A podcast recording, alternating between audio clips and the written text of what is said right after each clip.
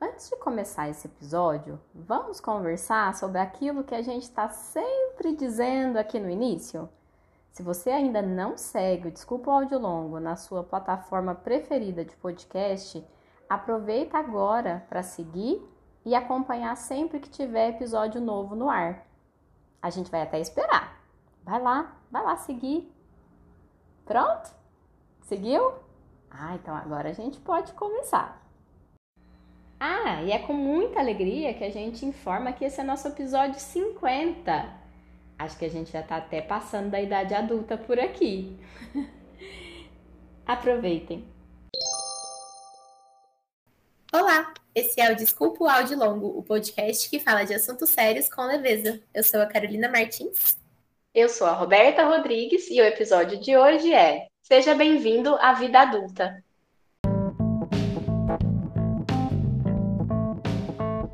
Esse episódio é patrocinado por Anglofone English Curses Francisco, José Roberto, Lúcia, Sônia e Vitor Hugo. Se você também quer ser um apoiador do Desculpa o Áudio Longo, entre no catarse.me barra Desculpa o Áudio Longo e veja de que forma e com qual valor você pode colaborar com a gente. A partir de R$ reais você já pode nos ajudar a continuar produzindo conteúdo de qualidade para vocês.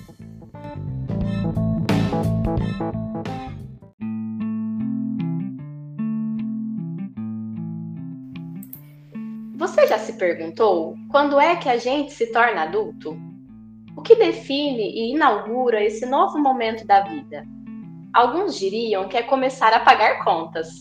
Outros, o amor repentino por potes e tapawares, especialmente os de vidro e com tampa. Outros ainda falariam sobre a permissão para dirigir, seja carros, motos ou mesmo a própria vida. Ou o nascimento do primeiro filho, a dificuldade crescente para se recuperar de uma ressaca ou um cansaço constante. Mas será que existe uma divisão clara e precisa que nos coloca como adultos? Quantas vezes já não nos perguntamos: o que me tornei agora que cresci? Parece contraditório. Permaneço o mesmo, porém sou outro. Passado o dia em que celebramos a infância, nossa conversa hoje é voltada para as dores e as delícias da vida adulta. Porque sim, por maiores que sejam as reclamações, com certeza existem delícias. Afinal, se tudo corre bem, somos recepcionados na vida adulta à moda Friends. Bem-vindo à vida real, é uma droga, você vai amar.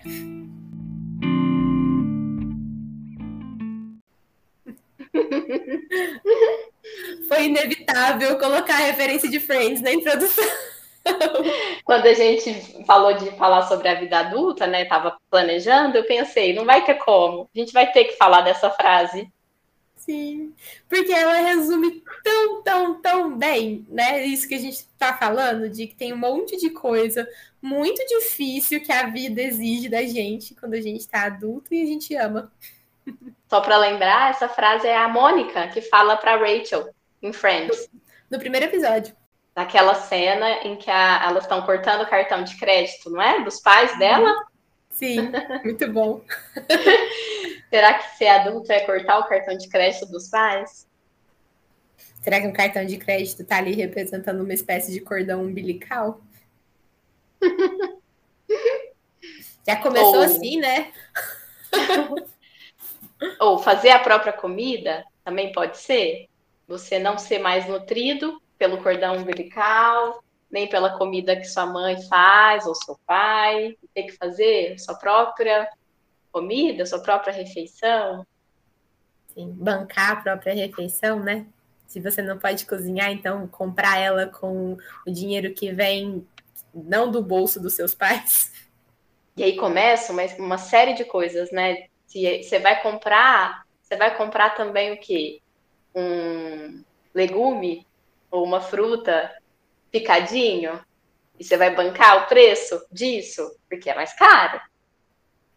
Eu lembro do, do quando a minha prima casou, ela contou, ela e o marido dela contaram assim, que a primeira compra de supermercado deles parecia uma compra que assim, a criança foi no supermercado sozinha, sabe? Que tinha, é, tinha salgadinho, coisa de doce, um monte de doce, refrigerante, coisas do tipo. Achei muito engraçado porque aqui em casa foi mais ou menos do tipo, assim, a, a, a compra, o carrinho veio assim, bolacha recheada, Nutella, refrigerante. Na época a gente ainda conseguia comprar essas coisas, né? Porque agora tá tudo custando. Nossa, não tá dando para comprar nem óleo quase. Tu tão caro que tá até o óleo.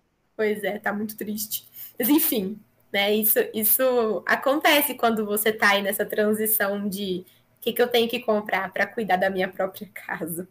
Uhum, uhum. Acho que tudo isso vão sendo aí partes desta resposta que não é única, que não se completa e que é individual, é subjetiva.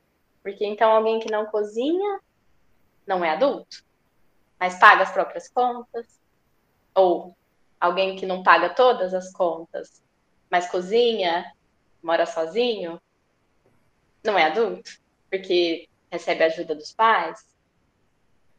Pois é. E eu acho que isso é fantástico para a gente começar a tentar responder essa pergunta, porque a gente fica querendo, quando, quando alguma coisa deixa a gente muito inseguro sobre, a gente fica querendo umas regras muito estabelecidas igualmente para todo mundo, para a gente conseguir falar, então isso é isso, né? E, e a vida, na verdade, não é assim. Então, talvez adulto, ser adulto tenha tudo a ver com conseguir pagar as próprias contas e nada a ver ao mesmo tempo. É tudo a ver com conseguir cozinhar a própria comida e nada a ver ao mesmo tempo. Dependendo do, do da perspectiva, do contexto daquela pessoa. Eu acho que, que isso é importante da gente né, colocar que o bem-vindo à vida adulta ou à vida real, como a Mônica né, de Friends falou, vai ser diferente para cada um. Mas que tem a ver com entrar, adentrar a vida real, tem, né? Sim, sim, tem algo em comum nesse. O diferente é o como isso acontece, mas o significado, a função disso é algo em comum. Sim. Mas também, quando a gente é criança e adolescente, a gente também tem pinceladas da vida real. Uhum. Talvez a realidade de cada fase. Sim. Tem uma coisa que, que eu fiquei pensando muito, assim, que a gente fala que ser adulto é ser responsável, né? Mas que, que isso de ter dimensão das consequências das suas escolhas, das suas ações, é, ter que articular o que, que você quer com o que, que você pode. São coisas que a gente aprende a fazer desde muito pequeno. É assim que a gente consegue é, ter uma separação eu, não eu, eu e outro, eu e mundo. Você já tem que começar a articular esse tipo de, de, de coisa, né? De tarefa. Mas eu entendo que quando a gente está muito no começo da vida, tem alguém ou alguém que facilitam o processo, ou que ensinam um pouco a fazer isso, deveriam pelo menos ensinar, né? Que tem uma ponte ali, uma responsabilidade maior sobre algumas pessoas. E não sei para você, mas para mim, os momentos em que eu me vi adulta são momentos em que eu não podia pôr a responsabilidade em mais ninguém além de mim mesma, sabe? Uhum. Eu lembrei agora, você falando isso, quando eu era pequena, vou contar um segredo aqui.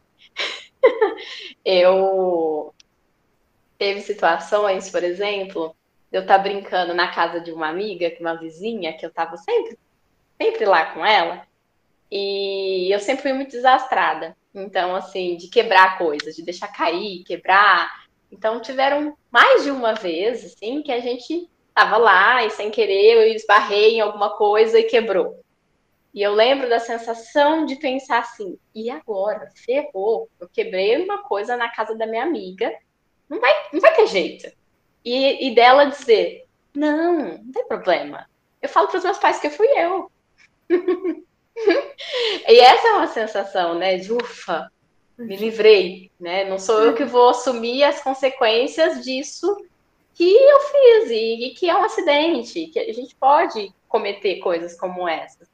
E acho que quando a gente fica mais adulto, é, tem mesmo né, essa parte de tentar arcar com as consequências do que a gente faz.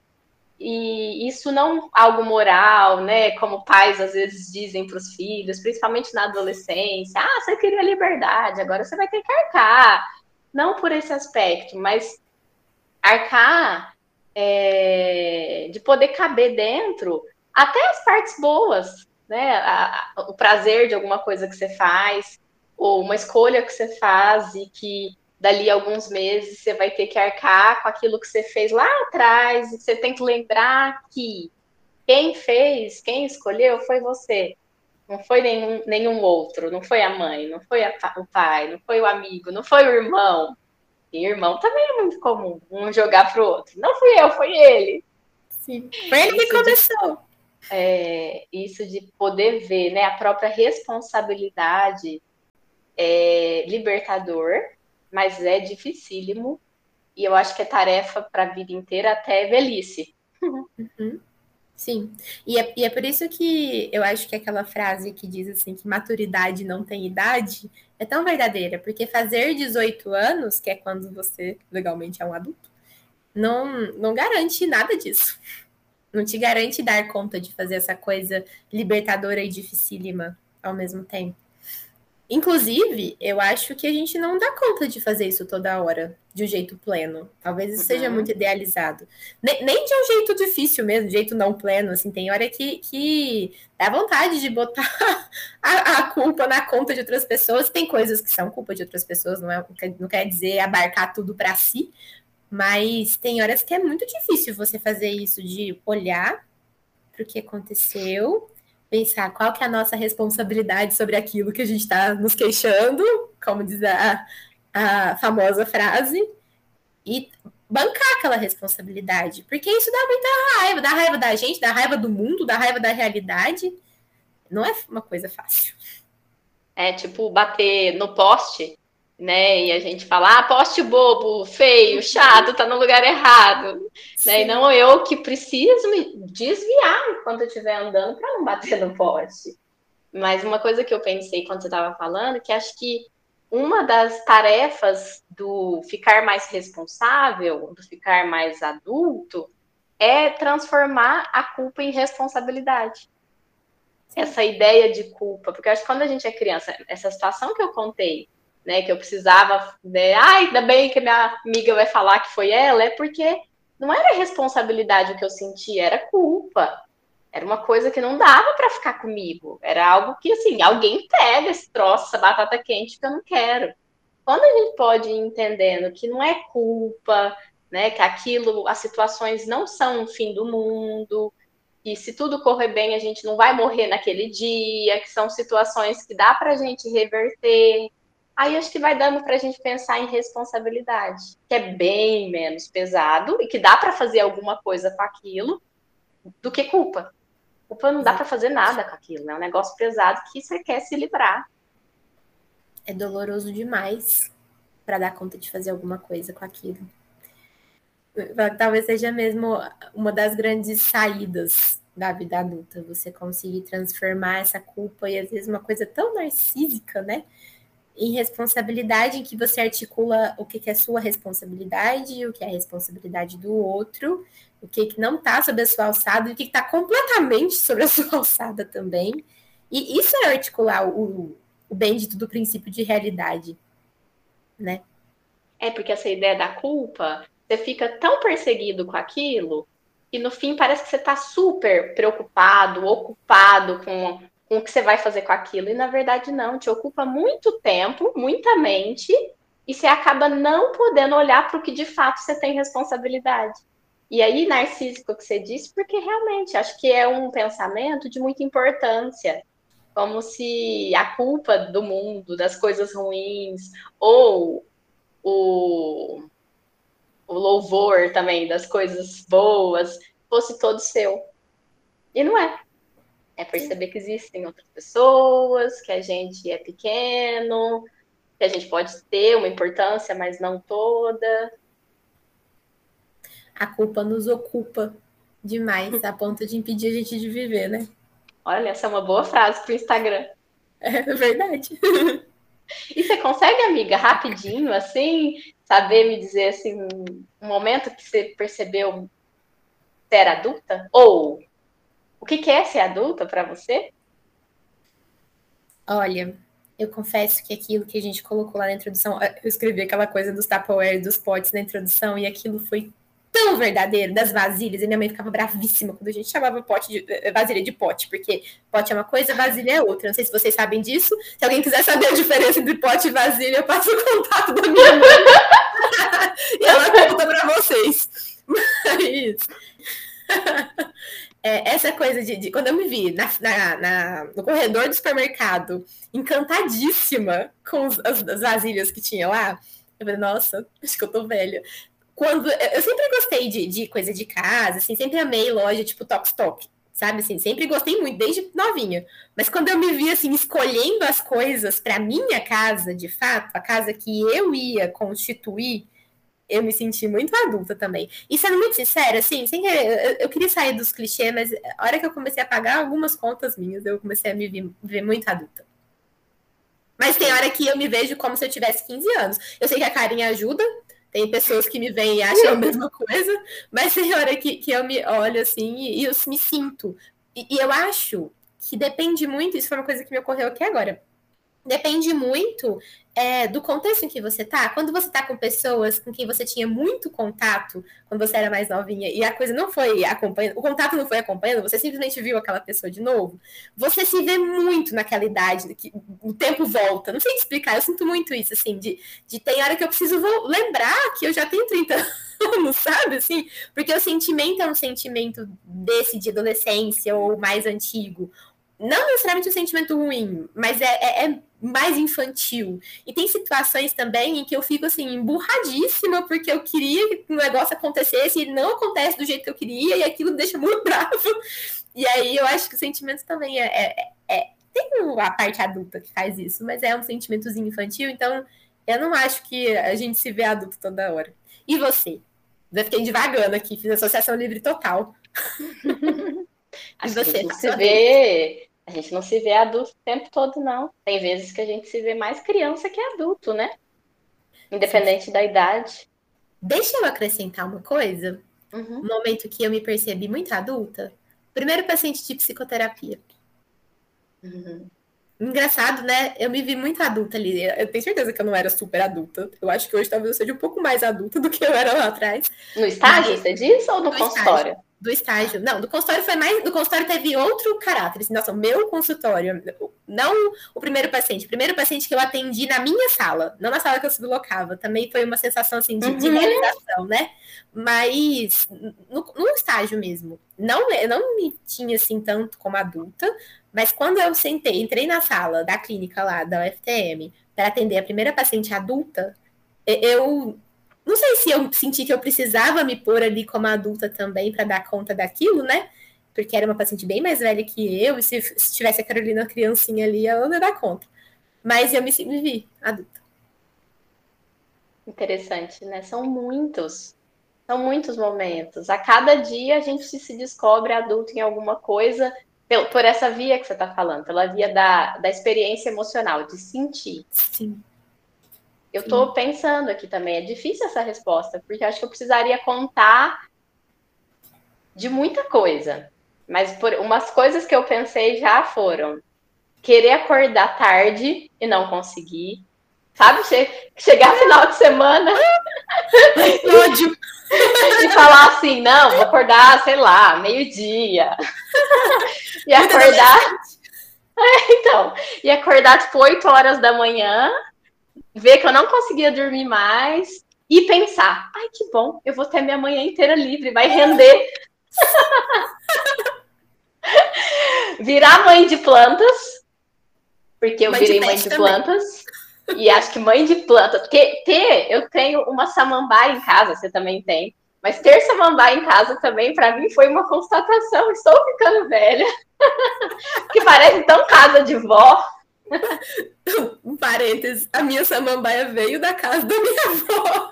A minha avó, quando me viu com uma samambaia no meu apartamento, falou: Ó, oh, vou fazer uma lá para você também. Pegar uma das minhas lá, fazer para você a mudinha para você levar. Parece uma herança de vó, né? Muito. É, então, essa, esses dois aspectos gostar de café e fazer questão de tomar café, assim, no meu dia. Olha como são coisas, parecem tão pequenas, mas que eu acho que tem tão a ver com se tornar adulto. É... O valor da casa limpa, de falar assim, nossa, minha casa tá limpa, e principalmente quando eu limpo a minha casa. Eu acho que é maior ainda, porque é aquela coisa de você sentir todo o esforço e, e, e falar, poxa, olha o que eu fiz, né? Olha minha casa, que gostosa. E isso, por exemplo, ser um prazer do final de semana. Um dia que era para descansar, passear e tal, e ser um prazer de você poder fazer isso na sua própria casa. E, inevitavelmente, o que você diz, pagar contas. E a gente precisa avisar para vocês aí que estão nos ouvindo que elas só aumentam. Eu acho que quanto mais a gente cresce, mais contas a gente vai fazendo, porque a gente investe em mais coisas mesmo, né? E por mais que tenha a parte difícil e ruim, e vários memes, várias páginas aí do Instagram fazem a gente até dar risada, vira e mexe a gente manda uma para outra alguma coisa nesse sentido aquela página do Sincero Oficial, principalmente, né? Coisas de, de conta, de pagamento. Tem todo um sofrimento, às vezes, em ter que perceber a Nutella, por exemplo, tem um preço, e o restaurante gostoso, que você sempre foi com a sua família, e agora você vai, pra, vai pagar, você vê que não dá para ir sempre, diferente de quando a gente é criança, que a gente não tem esse, essa noção, e a gente não não dá o, o, devido valor, talvez. Ai, que fala muito de pai essa, né? Não deu o devido valor. Mas são uhum. essas, acho que, constatações. Quando eu atendi a primeira vez também no meu consultório, é, quando eu fiz uma viagem internacional e que eu me vi numa situação que saiu tudo fora, assim, do que era para acontecer e pensar que era eu ali mesma, comigo mesma, que ia ter que dar meu jeito, Acho que são essas situações. E não quer dizer que eu não fiquei também apavorada e chorando em alguns momentos. É, eu lembro quando eu mudei para Ribeirão, eu nem era tão nova assim, já tinha formado. Mas foi a primeira vez que eu fui morar sozinha. E aí, morar sozinha não, morar com amiga, que eu acho que é uma ótima transição, inclusive, para a vida adulta, para você morar sozinho. Eu lembro dos meus pais virem comigo, me trazer tudo. E minha mãe só ia embora de Ribeirão depois que eu tinha feito uma comida, passado uma roupa e limpado a casa. Acho que era a sensação dela, pronto, né? Tá entregue. e eu lembro deles irem embora e da, da Fer, minha amiga, não, não chegar ainda. Então foram horas assim no apartamento que eu tinha acabado de mudar uma cidade que eu ainda não conhecia, a minha referência toda, né, de cuidado, de apoio, tinha ido embora, a, a, a atual referência, seria a Fer ali, de, dividir a vida, dividir a casa, não tinha chegado, acho que essa também foi uma, uma sensação de eu comigo mesmo. E aí eu acho que é importante a gente colocar que não é porque é a gente com a gente mesma, que a gente, sendo adulto, a gente deixa de depender. A gente depende pro resto da vida de outras pessoas, né? Acho que esse é um paradoxo que a gente tem que ir lidando. Na adolescência a gente já começa, ah, não, eu tenho liberdade, mas ainda não tem tanta responsabilidade. Né? É algo para a vida inteira, lidar com o fato de que somos sozinhos. Bion fala, fala muito disso, né? Tem crédito disso. E nós somos ao mesmo tempo sozinhos e dependentes. E que ao longo Sim. da vida a gente vai se haver com isso. Nossa, eu também falei muito. O Winnicott fala disso, sobre é, a gente, né, quando a gente nasce, a gente está num estado de dependência absoluta, à medida que a gente vai fazendo aquilo que eu comentei antes, de conseguir né, chegar num estágio do eu e do não eu, né, de conseguir fazer essa separação entre eu e o mundo, que é uma tarefa dificílima do bebê, inclusive. É, a gente entra numa dependência relativa do mundo e a gente vai caminhando rumo à independência. O Winnicott nunca fala sobre independência como um, um final. A gente nunca fica 100% independente. E eu acho que tem uma coisa importantíssima, tanto nisso teórico, quanto no que você falou do seu exemplo, né, de fi ficar em Ribeirão e passar um tempinho sozinho depois que a sua mãe e seu pai foram. É, a gente só consegue caminhar rumo à independência se a gente tiver conseguido viver a dependência de um jeito saudável. Né? Então a gente só consegue suportar essa coisa do nossa senhora, agora sou eu. Se a gente souber que existe um porto seguro, que existe um lugar para onde eu posso correr caso a coisa desande completamente, né? É aquela coisa de eu consigo ficar sozinho de fato se eu souber que eu não estou sozinho no mundo por completo, que eu sou sozinho, porque eu sou um ser que não é compartilhado, mas eu tenho com quem, tenho a quem recorrer caso eu precise. E eu acho que os seus pais foram essas pessoas, são essas pessoas, né? Nossos pais são essas pessoas, os uhum. meus também são. Mas nesse, nesse exemplo que você colocou, a, a sua mãe estava, primeiro, ela ficando segura, né? De que ela poderia te deixar aí, mas te deixando segura também de que se alguma coisa desandasse, você teria eles ali ainda, né? E isso dá uma força imensa para a gente não precisar do outro. E eu teria também a minha própria condição. Acho Sim. interessante isso. Ela né? confiou Porque... na sua condição de fazer isso também. É, ela me deixou me deixou vendo que sozinha ali na minha casa a gente já tinha feito, embora que tenha sido eu fazendo so, sozinha entre aspas, ela estava ali do lado. Uhum. Então, de alguma forma isso me deu um respaldo. Que é uma coisa é a gente falar assim, ah, por exemplo, eu faço pão de queijo. Eu banco que eu faço pão de queijo sozinha? Nunca na vida eu faço pão de queijo se eu tiver minha avó perto, minha mãe perto, porque a receita é delas e elas vão me ajudando. Eu vou quase que assim, sendo só a parte que pega, põe, porque a mente tá com elas. Mas, por exemplo, o arroz. O arroz eu faço sozinho. E tenho capacidade de explicar para uma outra pessoa como que faz arroz. Então, acho que aquele momento dela tá aqui me vendo fazendo, mas ela ali do lado, deu uma segurança para mim e para ela. Sim. Que eu podia recorrer não só a ligar para ela, mas recorrer a isso que ela me ensinou e que ali já estava no meu repertório, embora que muito incipiente ainda, né? Quantos arroz eu fui fazer depois, e queimei, e roupa que eu passei. Coisas que, igual andar de carro, que depois de um tempo a gente já não pensa na marcha, a gente já põe música, a gente vai cantando, mas até conseguir fazer isso é mecânico, a gente vai pensando, vou passar a primeira, vou passar a segunda. Sim. E eu acho isso muito, muito, muito importante, porque isso não começa na vida adulta, começa lá na infância, quando a mãe tem paciência, o pai tem paciência, qualquer pessoa tenha paciência de deixar a criança fazer. Porque tem vezes que a gente também tá com pressa. Ah, não, deixa que eu faça isso aqui. Você quer que eu faça para você? E qualquer coisa do gênero? E eu não sei se você já, já deve ter visto isso com as suas crianças em volta de você, mas de, de quando a criança tem muita dificuldade para fazer alguma coisa, você pergunta ela, você quer que eu te ajude? E ela fala, não, muito brava, assim, uhum. tipo, te fecha mesmo, porque ela quer, de fato, tentar fazer aquilo. E isso é muito comum. E, e é bom quando a mãe tem essa paciência de deixar a criança fazer. E aí você não era criança, né? Eu acho que a sua mãe confiou que você poderia fazer, mas para ela ter certeza assim de que você ia dar conta de fazer sozinho e você também ter, foi bom poder fazer sob o olhar dela, né? Não era ela fazendo e você observando, era você fazendo e ela ali meio que, que na sua retaguarda. Eu acho essa imagem tão bonita, de verdade, eu acho isso muito bonito. É muito inspirador para qualquer maternidade, paternidade, ou cuidado, qualquer cuidador de criança, na verdade, de adultos, de pessoas. Será que então um mais saudável, ou será que então a, a verdade sobre isso tudo que a gente está falando é que desde que a gente nasce, a gente tem dentro da gente já uma criança, um adolescente e um adulto? Eu não sei. Eu acho que a gente pode ter. Uma um, condição para, talvez? É, um potencial para isso. Hum.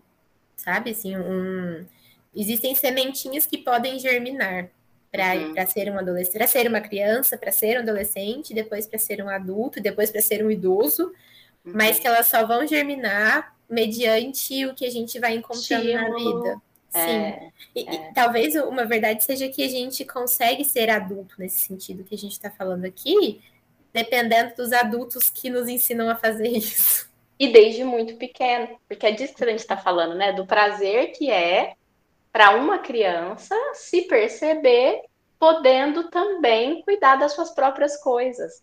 E aí, a partir do momento que a gente está falando, ah, ser adulto é o quê? É cuidar das próprias coisas? É, mas não só na vida adulta. Talvez essa condição de cuidar de si seja uma, uma condição que diz de algo maduro, vamos, vamos por essa palavra. Uhum.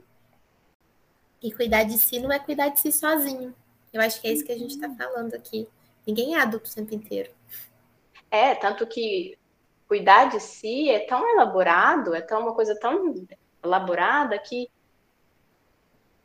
não sei nem se faz sentido isso que eu ia falar, mas que crianças, por exemplo, institucionalizadas, elas vêm, assim, elas têm uma dificuldade enorme de aceitar se, aceitarem ser cuidadas. Elas normalmente cuidam dos outros. Elas mesmas, enquanto pessoas, elas não, não, não se permitem ser cuidadas. Sim, e tem um sentido no que você está falando, porque aí eu acho que tem dois tipos de cuidar de si que a gente pode pensar. Um cuidar de si é, maturacional, né, do amadurecimento, que vem de eu fui cuidado e agora eu, eu, eu, recebi um olhar de confiança e agora eu confio no que eu consigo fazer por mim. E tem um cuidar de si mesmo meio reativo, assim, de não tem ninguém para cuidar de mim, eu tenho, então eu tenho que dar meus pulos. E isso é, é, é frágil, na verdade, né? Falar que isso é adoecido, tal, é adoecido, mas é porque é frágil. Porque não é um cuidar de si nesse sentido de bancar responsabilidades, dar conta de pedir ajuda quando é necessário, de permitir ser cuidado quando você sentir essa necessidade. É reação, é de, uhum. de expulsar o outro porque eu não posso confiar no outro. Uhum. Sim.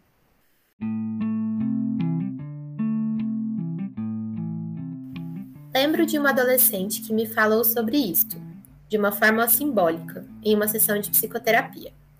Ela me contou que ia viajar para um acampamento sem os pais e que estava tendo um enorme trabalho para preparar a bagagem que precisaria levar. Enumerou uma a uma: a barraca, o colchonete, os lençóis, o cobertor, as panelas, o fogareiro, o arroz, a carne, o lampião, etc, etc, etc.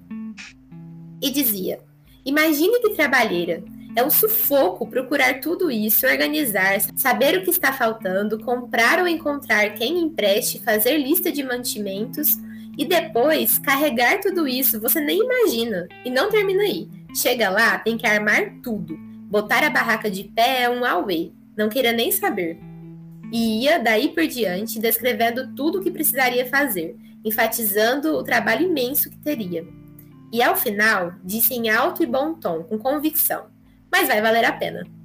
Se tomarmos essa fala no seu sentido simbólico, podemos dizer que a viagem para longe dos pais é uma viagem ao longo do desenvolvimento. A barraca é o símbolo da casa, da continência, da própria identidade. O colchonete o cobertor, a proteção contra as angústias, o aconchego de si para consigo. A comida, o fogão, a capacidade de se prover, de se cuidar, de sobreviver. Quanto trabalho para conseguir tudo isso?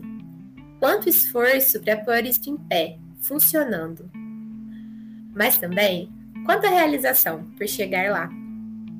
Do artigo A Epopeia de Tornar-se Adulto, sua presença na clínica e nos contos de fada, de Maria Bernadette A. Contarde de Assis.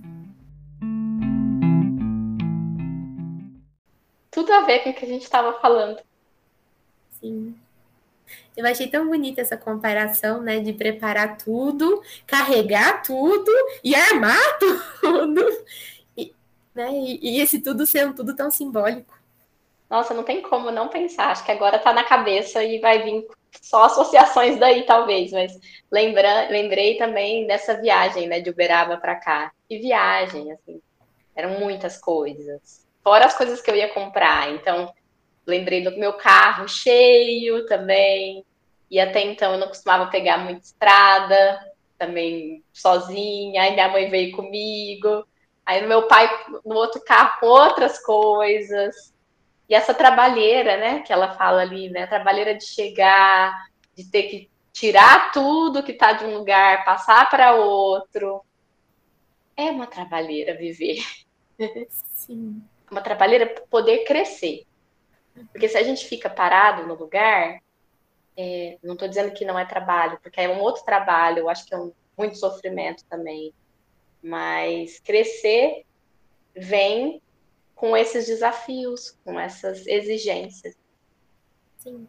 E, e eu acho que, que o mais bonito é quando é, a menina fala, né? Que vai valer a pena. Uhum, vale a pena. Uhum. Talvez seja o que você falou do outro trabalho muito mais dolorido, que é não fazer isso. Porque pode até parecer menos movimentado, menos agitado, ficar parado, né? Uhum. Mas é muito sofrido. Muito, muito, muito, muito. Ficou pesado, né? porque a gente foi parar no outro lugar que, que significa não ser adulto também. É difícil a gente definir uma coisa sem falar o contrário, né? Sim, e acho que tem até a ver também com algo que vem acontecendo muito na sociedade. Eu não coloquei no roteiro, mas isso ficou na minha cabeça e eu esqueci de pôr.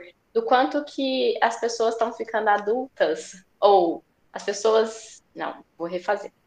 É, o tanto que atualmente as pessoas estão saindo da casa dos pais mais tarde também. Você tem, eu não cheguei a ver números, né, para falar aqui, mas tem muitas estatísticas que mostram que está ficando cada vez mais é, velho, né? A idade, assim, a idade cada vez maior para as pessoas saírem de casa. Na época dos nossos pais, por exemplo, 30 anos era muito comum que eles já estivessem casados com filhos na própria casa, ou poderia até ser numa casa junto com a casa da, dos pais, que acho que isso era comum também, mas não os pais bancando os filhos, e sim os filhos já trabalhando e trazendo dinheiro para ajudar os pais. Acho que isso é uma mudança de geração. Sim. É algo contemporâneo. Acho.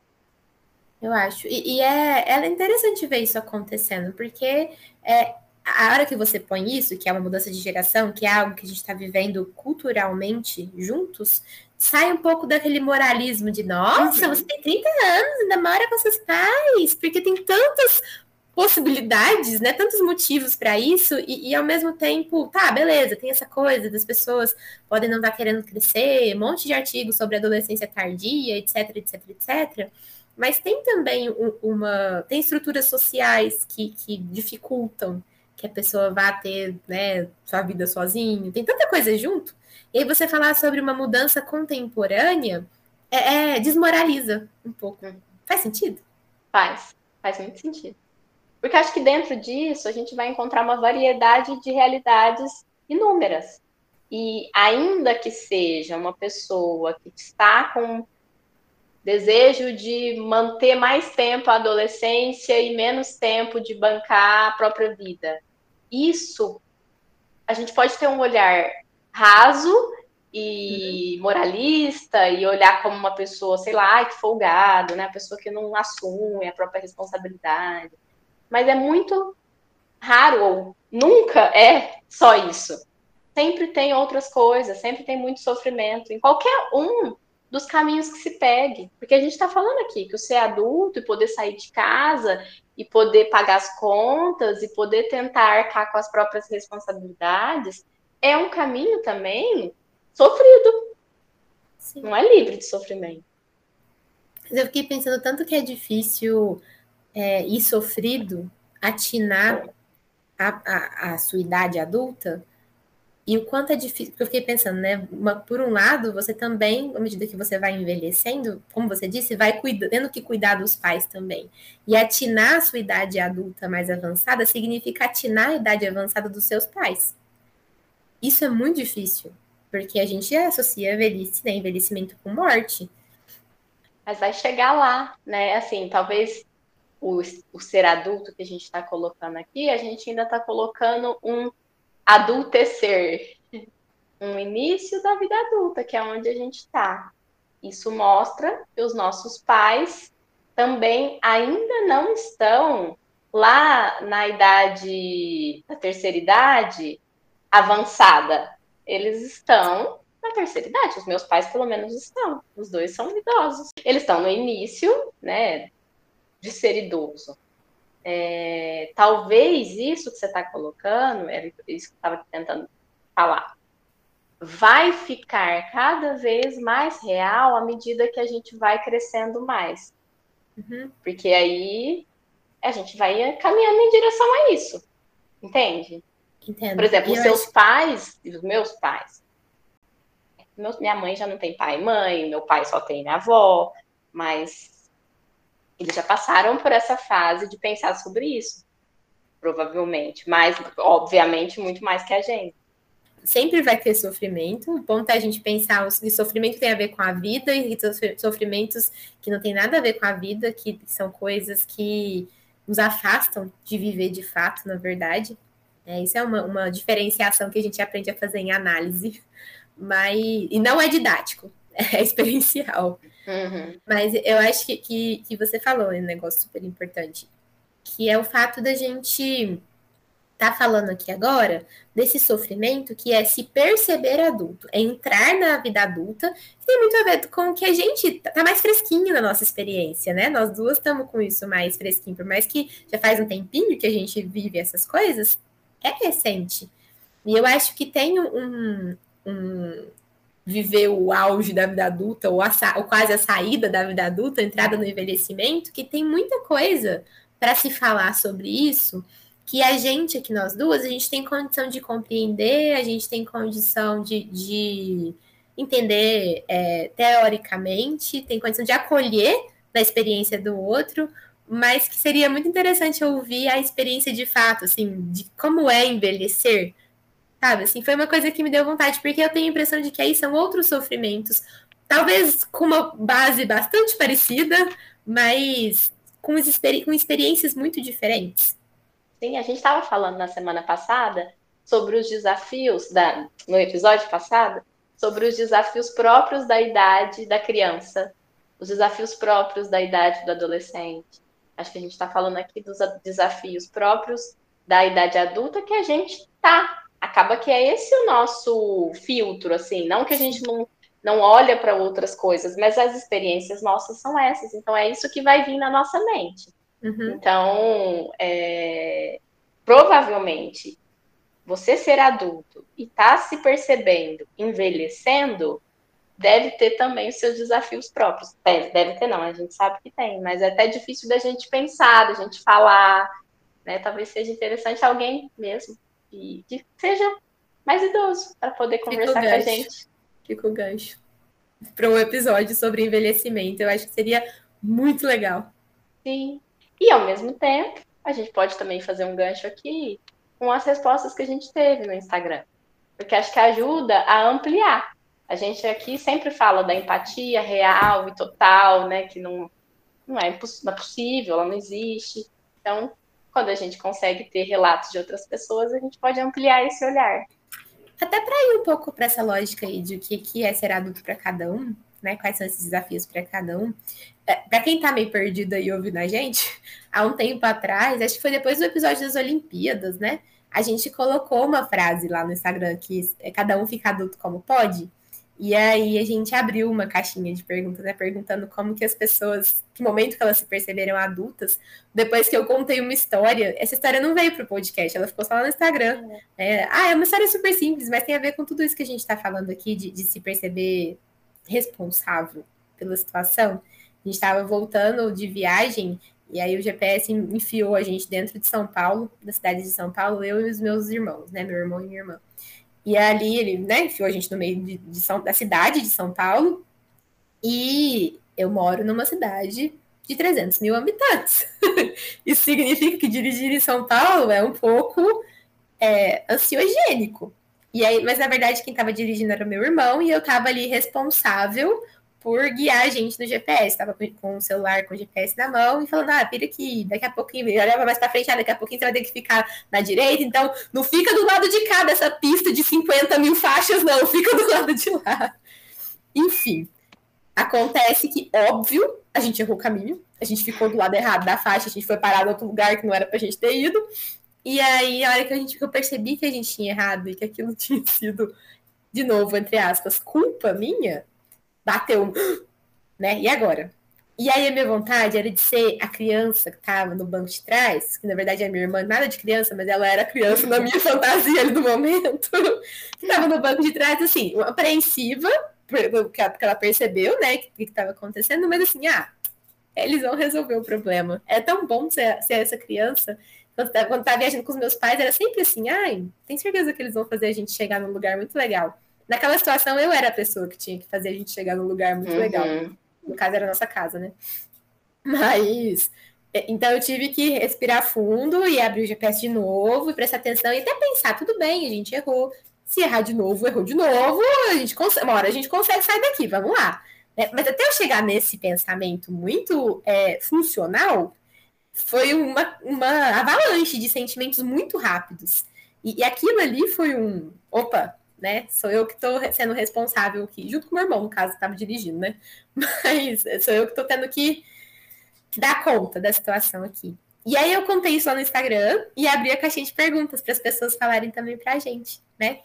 Muito provavelmente, só um comentário, você pôde é, ali naquela situação de, de desespero acessar a sua criança que ficou se sentindo errada, culpada, assustada. assustada. Você pôde acessar ela, acolher e passar para o lado mais adulto que conseguiu lembrar que, né, errou, mas pode voltar a, a achar o caminho.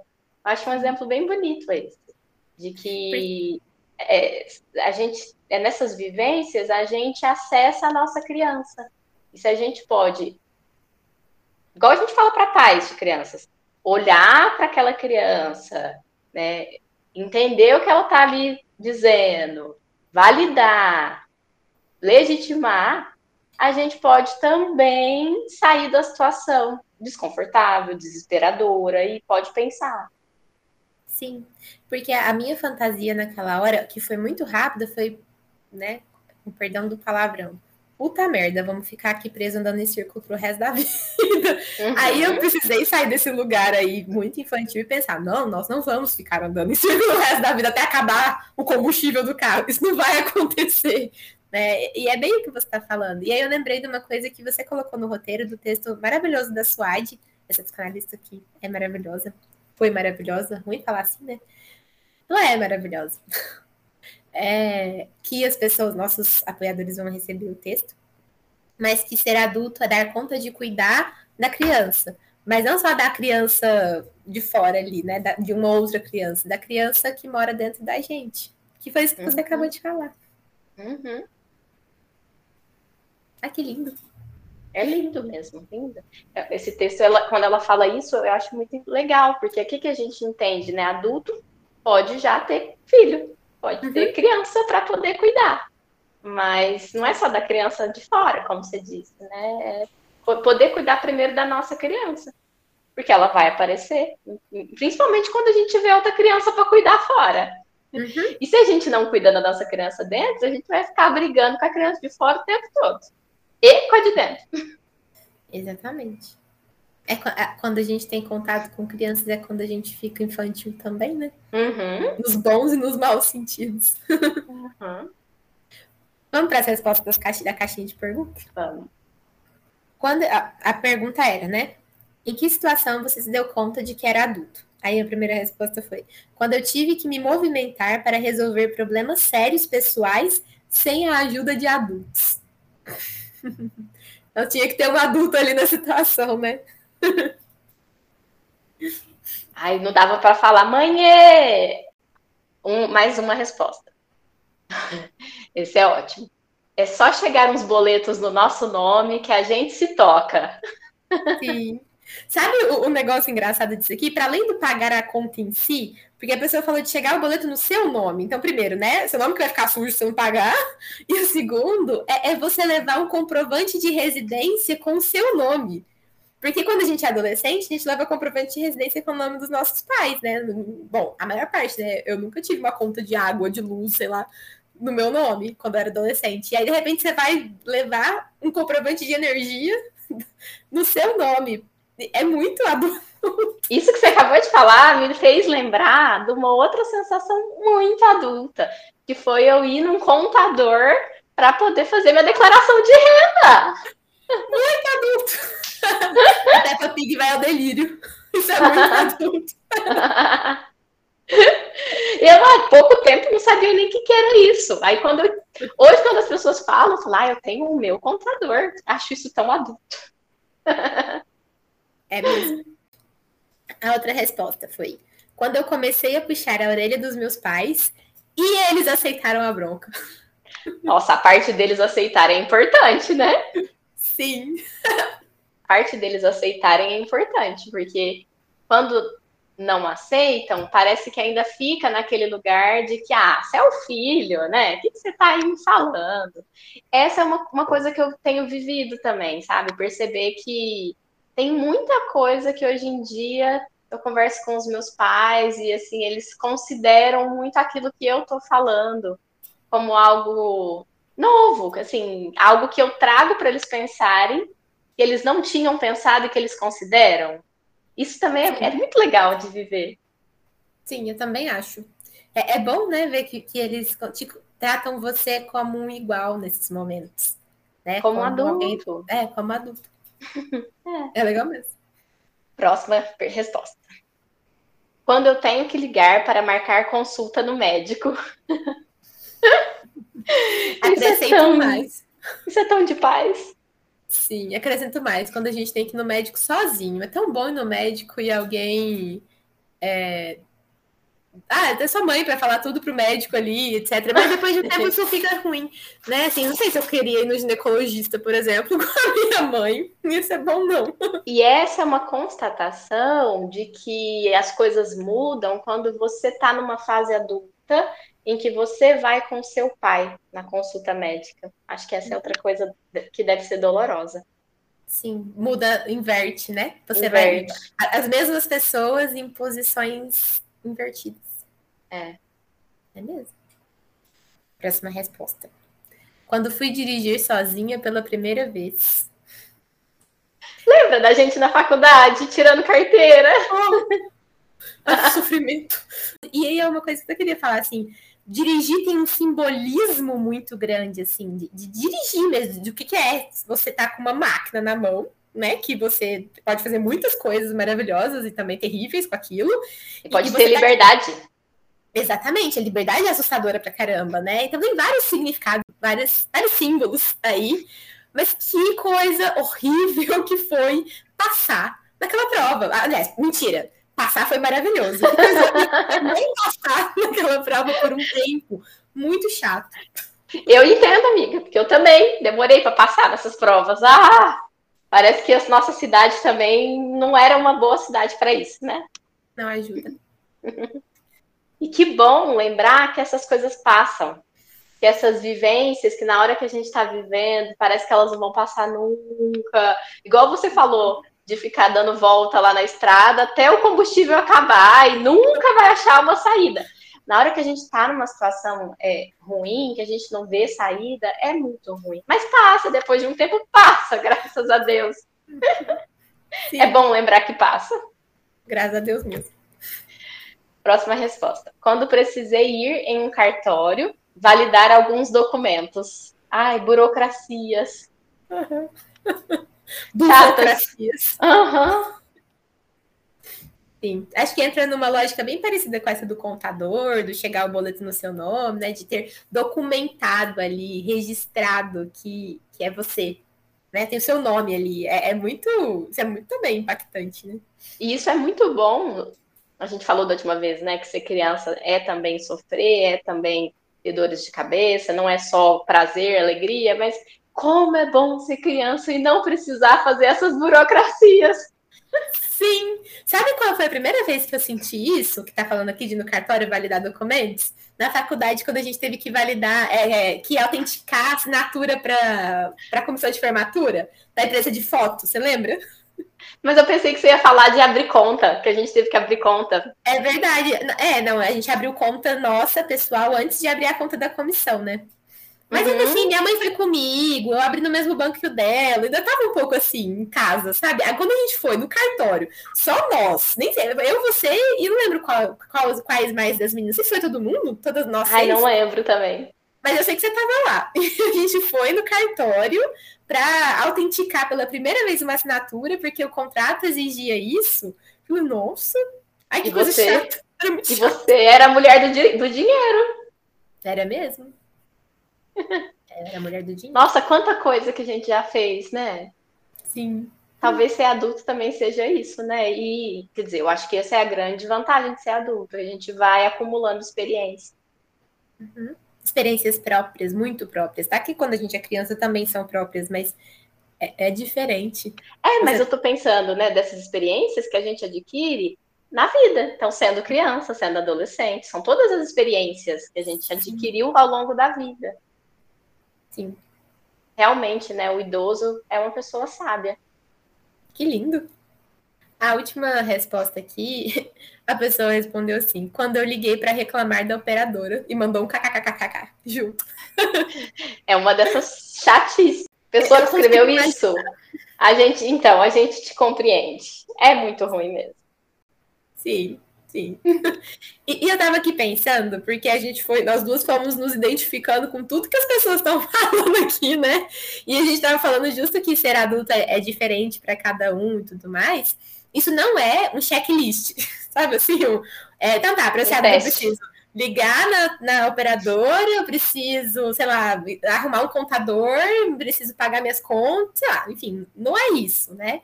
É, é, que tem algumas coisas que acabam ficando muito em comum para a maior parte das pessoas.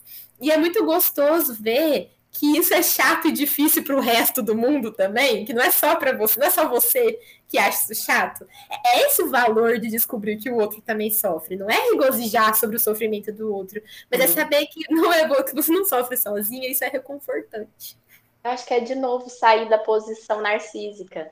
Uhum. É ver que você não é tão especial assim, né? nem para o bem, nem para o ruim, nem para o bom, nem para o ruim, né? De, de que aquilo que você vive, que talvez você se queixe muito, é natural da vida e que a outra pessoa também passa. Sim. E a gente pode passar junto, né? Como é mais gostoso quando a gente passa junto. Tipo o que a gente viveu naquele episódio da, do, do Meu Cabelo Minhas Regras, que a gente chamou a Raquel, e nós duas estávamos lá, no auge da transição capilar, e, e, ela falando disso, assim, que gostoso que é, é encontrar pessoas que passam por coisas parecidas. É, a gente vai criando nossas referências aí também, não para ficar igual, não para a experiência ser igual, mas para a gente, é, justamente por não ser tão importante assim, conseguir ser menos sozinho um pouco. Uhum, uhum. E isso é grande coisa, a gente poder perceber que a gente não é tão diferente do outro, que o outro parece comigo, que eu pareço com o outro, que não, né, essa parte do de não ser uma exceção, e mesmo em grupinhos, e se em alguns grupinhos você é exceção, você não é exceção em todos os lugares, né? A gente tem mais de 7 bilhões de pessoas no mundo. É. É sempre bom lembrar, né? A quantidade de pessoas que existem no mundo. Eu acho uhum. que é uhum. aquela coisa de lembrar do nosso tamanho. E tudo isso tem a ver com ser adulto. Lembrar o nosso tamanho, cuidar das nossas coisas, é, aceitar a nossa pequeneza. Sim, para dar conta de cuidar das coisas do outro também. Não no sentido de cuidar da vida do outro, de ficar bisbilhotando a vida do outro, mas de cuidar de um outro que possa precisar de você. Porque a gente articula cuidados desse jeito mesmo. Uhum. Eu acho isso tão bonito. E é mesmo. É, eu acho que a gente está fazendo um episódio muito interessante, porque aquelas, né? Super se achando nessa hora. Tô falando de narcisismo. Eu falei, entrei no narcisismo senso comum. É, mas a gente está fazendo um episódio super interessante, porque ao mesmo tempo que a gente está é, falando de muitas coisas muito difíceis e muito doloridas e sofridas, a gente está se divertindo muito com elas, né? Acho que é, que é bem a frase da Mônica, né? É, e aí eu lembrei da, da, frase que você me mandou no Instagram, do, do Frases de Criança, que é né, o Instagram é maravilhoso, uma das melhores páginas do Instagram, quem não segue tá perdendo uhum. tempo. Que, que é uma, uma a criança, né? Não lembro quantos anos que ela tinha, mas ela tava falando assim: Mamãe, eu nunca quero virar adulta. Aí a mãe pergunta, mas por quê? Aí a, mãe, aí a criança responde: porque ser adulto deve ser muito chato. Você e o papai não têm nenhum brinquedo em casa. E ela, tá, a criança está erradíssima, porque adulto brinca muito. A gente está brincando aqui. Uhum, sim. Não só, porque acho que a gente pôs até essa pergunta lá no, no nosso Instagram essa semana. Adulto brinca? Adulto também brinca? E acho que o que passa na cabeça da maior parte das pessoas é: ah, o adulto com a criança brinca. Mas não, né? Brincar é poder se divertir, é poder dar risada, é poder dar risada das desgraças, das coisas ruins, poder ter humor. Humor é uma grande saída na vida adulta. Então a gente fica muito rígido, muito duro, muito ranzinza, porque a vida adulta é difícil. É a gente ter que se haver com coisas dificílimas. E não, nem sempre a gente vai achar só bom, pelo contrário, acho que tem a ver com tolerar muita coisa que é ruim, muita coisa que é chata, muita coisa que dá trabalho, é, é desiludir né, das nossas idealizações, ilusões de grandeza, das nossas idealizações de que alguém vai cuidar das nossas coisas. De que a gente pode ter tudo. De que a gente pode ter tudo, que a gente não vai ter que fazer escolhas. Encarar tudo isso é dificílimo mesmo, assim, né? Eu falo aqui não na teoria, na prática é dificílimo. Eu acho que eu sofro isso todos os dias. Mas é diferente ficar também no lugar da reclamação, de só reclamar disso, e acho que entender que é isso, que a vida é isso. E poder dar risada da vida, poder né, brincar. Que essa é a condição que você está dizendo de brincar. Sim. Como é bom poder fazer isso, né? Uhum. Trabalhar brincando, é, falar dessas desgraças da vida, brincando. Não todas, né? Porque aí se você brinca em excesso ou brinca com coisa que não é de brincar, e você tá rompendo alguns limites ou tá se defendendo delas. Brincar pode ser também uma defesa. Mas se a gente entra nisso com humor e um humor muito verdadeiro, algumas coisas ficam mais fáceis de ser ditas, de ser vividas. E eu acho até que autoriza a gente a, a encontrar qual é parte boa de ser adulto. Eu já ouvi muita criança no consultório falando assim que não quer ser adulto, não. Só parece ser horrível ser adulto. E aí tem um pedacinho meu que fala assim, é mesmo. Mas eu não falo isso, é claro, né? Mas tem algo bom em poder crescer. Tem, isso aparece muito quando a criança acabou de ganhar um irmão. Então, quando ela ah, não quero crescer. É muito melhor ser o bebê que está ali recebendo colo e amor o tempo todo e a gente tem que descobrir outras formas de receber colo e amor e etc., é desafiador. Mas... E perceber que a gente já não precisa daquele Sim. colo é outra coisa difícil, porque acho que isso a gente vê na análise também. A uhum. gente chega para análise, para terapia, precisando de muito colo, muito sofrido, né? Não, não todo mundo, mas é comum que a gente chegue com as nossas dores, e com as nossas mágoas, e com as nossas tristezas, e com né, situações difíceis. E acho que a gente vai recebendo colo, a gente vai podendo se dar colo, a gente vai aprendendo a se acolher, até também a gente perceber que a gente já não precisa tanto do colo e que algumas coisas a gente precisa de apoio de uma outra pessoa para ajudar a gente a pensar. Só que ajudar a gente a pensar não é fazer por nós, então, a criança que já está um pouquinho mais velha, que não precisa mais dar comida na boca, por exemplo, é, pode inclusive regredir por raiva, né, por inveja até da própria condição. Porque às vezes a gente fica nesse lugar do invejoso, a gente não consegue ver que estar onde a gente está é bom também. É isso que você está falando agora, né? Estamos aqui falando isso tudo. O que, que é bom, então, em ser adulto? Exatamente, e isso é, costuma ser uma das coisas que, que eu tento construir enquanto resposta com essas crianças, sabe? Não do jeito que eu vou falar agora, porque aí depende muito, geralmente isso aparece é no meio da brincadeira. Mas a ideia que fica por trás ali é de que, são duas coisas, na verdade, uma que eu, que eu tento trabalhar com elas e outra que eu fico pensando. A ideia de que a gente consegue aprender tanta coisa e viver tanta coisa legal a partir do momento em que a gente cresce porque um bebê não consegue dirigir e viajar sozinho, pegar um avião sozinho e ir parar em Portugal, sabe? O bebê não faz isso.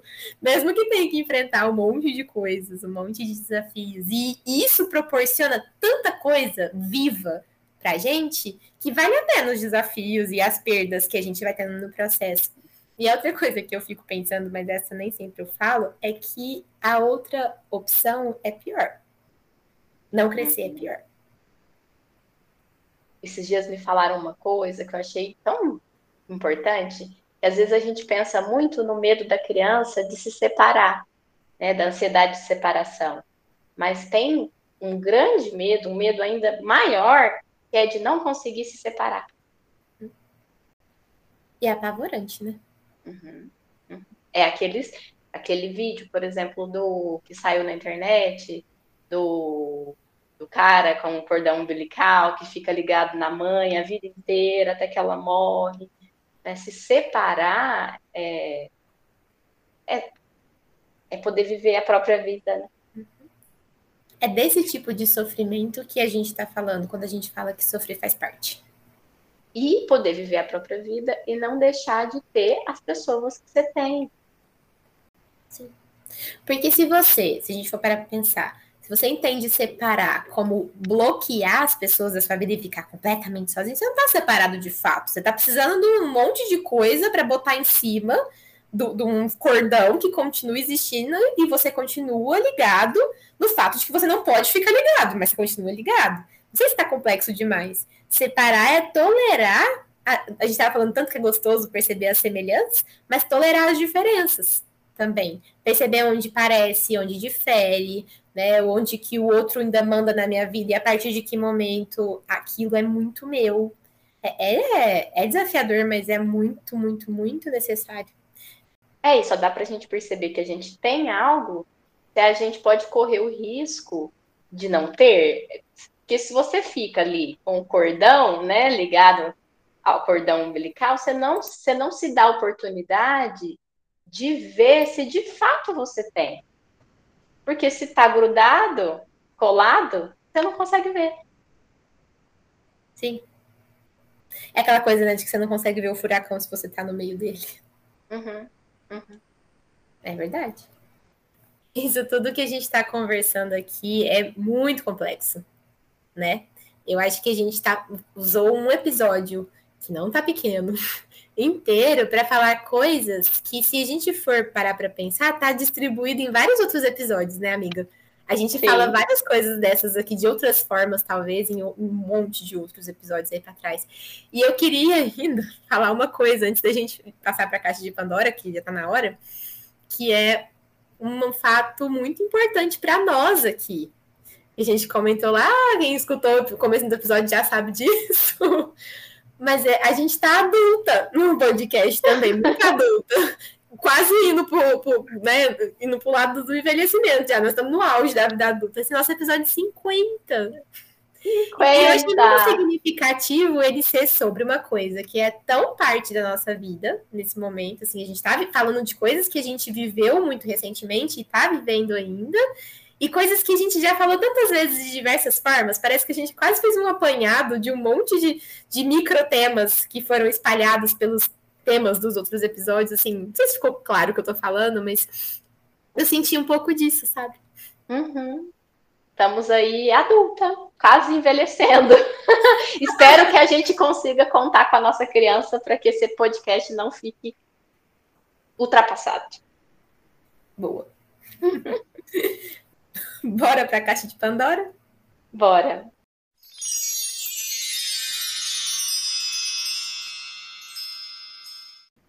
O que, que você tem para nos indicar aí, amiga?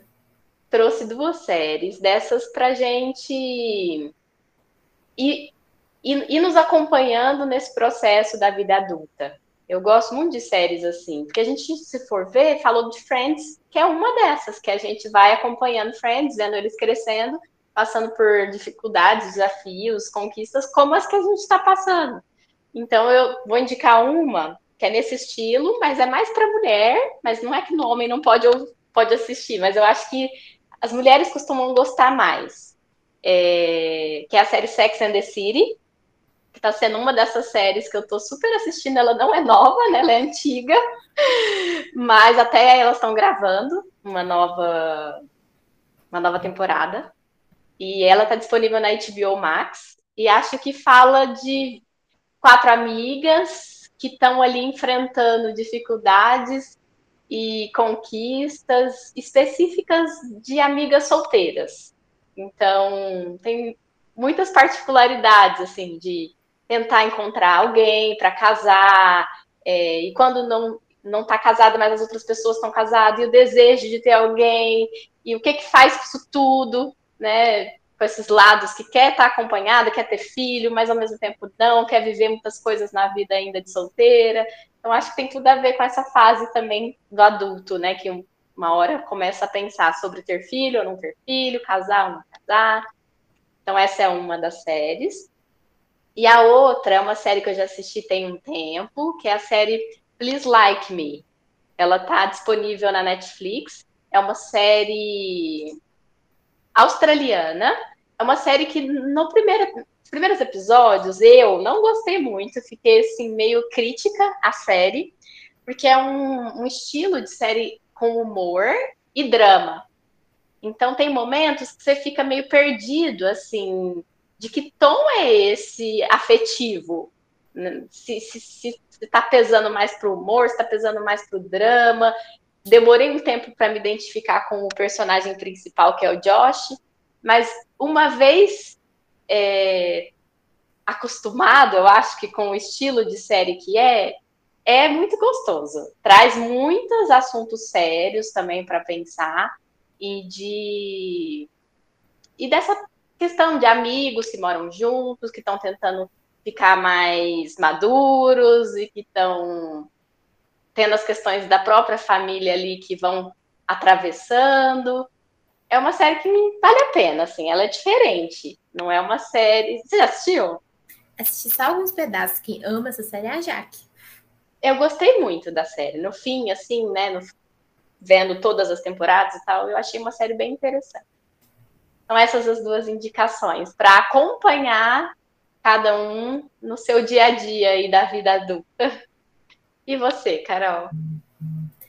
Nossa, eu fiquei muito assim, perdida entre o que indicar, porque tem tanta coisa. A gente falou sobre tanta coisa, né? E aí eu tava com muito, muito, muito Friends na cabeça. Só Friends, Friends, Friends. E aí, quando você tá com um negócio na cabeça, é muito difícil fugir daquilo.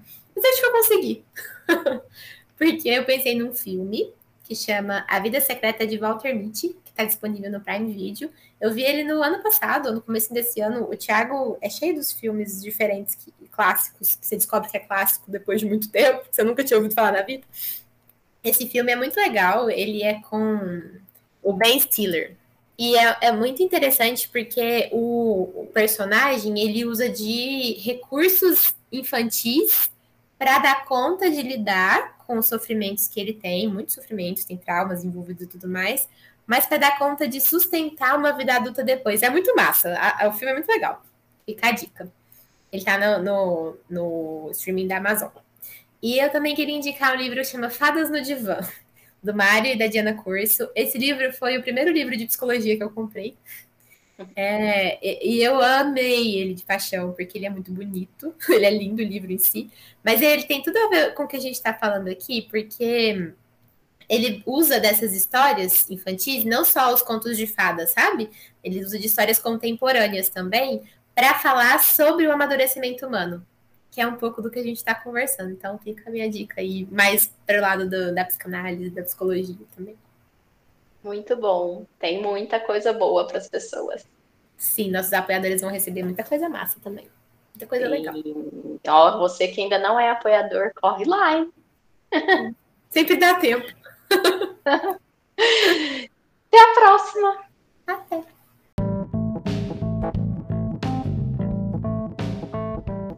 O áudio desse episódio foi editado por Guilherme Martins Pereira Alves. O roteiro é de Carolina Martins Pereira Alves. A revisão de roteiro é de Roberta Rodrigues de Almeida e a apresentação, montagem do episódio e edição final é de Carolina Martins e Roberta Rodrigues.